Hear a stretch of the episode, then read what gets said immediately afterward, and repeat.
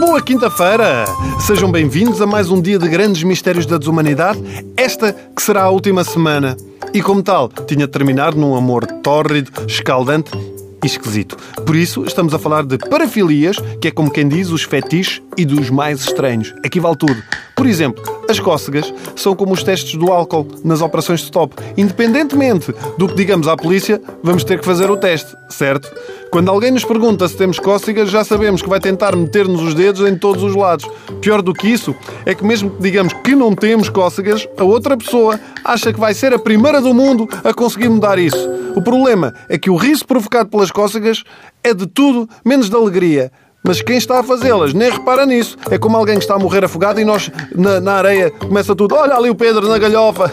está a imitar. Olha, está a imitar as gajas da, da natação sincronizada. Ganda maluco. Blá, blá. É isso. Está, está muito boa, pá. Na realidade, ninguém gosta de cócegas, excepto se sofrer de quenismofilia. Quem sofre de quenismofilia não só gosta, como fica completamente maluca com tudo o que envolva penas nos pés, cubos de gelo no pescoço e indicadores nos sovacos.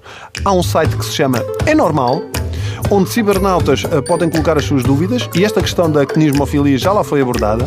Diz um utilizador: A irmã da minha amiga pedia-me sempre para lhe fazer cócegas e eu fazia. Então um dia eu estava a fazer-lhe cócegas e ela começou: Ai, ai, ai, ai, ai, ai, ai, ai, ai, Ai, ai, ai, ai, ai, ai, ai. E beijou-me. Eu pensei que talvez fosse coisa de uma vez. Então fiz-lhe cócegas mais duas vezes em diferentes ocasiões, mas das duas vezes fez o mesmo. Ai, ai, ai, ai, ai, ai, ai, ai, ai, e beijou-me. Bom, uh, para este utilizador, ele se calhar está a fazer cócegas onde não devia. Mentira, diz que não. Ele depois confirma no, no, no, texto que, que não, que estava a fazer cócegas nos sítios perfeitamente normais.